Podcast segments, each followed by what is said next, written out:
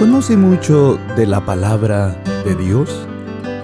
El libro de Mateo capítulo 16, verso 1 en adelante dice, Vinieron los fariseos y los saduceos para tentarle, y le pidieron que le mostrase señal del cielo.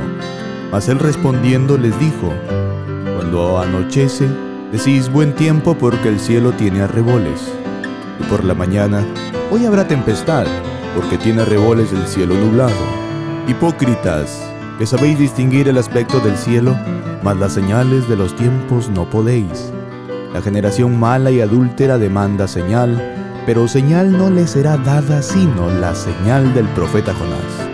Y dejándolos, se fue. ¿Conoce mucho de la palabra de Dios? Estos fariseos conocían mucho del tiempo, del clima e interpretaban muchas cosas de la escritura, pero lo más importante que era aceptar que Cristo era el enviado de Dios, no. Y así hay mucha gente hoy en día. Interpretan muchas partes de la escritura, conocen la historia, los milagros, los tiempos, pero no aceptan a Cristo, ni quieren aceptar lo que Él vino a hacer. Entonces Cristo les dice, hipócritas, porque saben mucho por conocimiento para enseñanza, pero lo más importante rechazan que es para salvación. Pronto terminaremos esperando o pidiendo otras cosas para nuestra salvación como señales cuando Cristo ya se dio y ofreció para dar salvación a todo el que cree.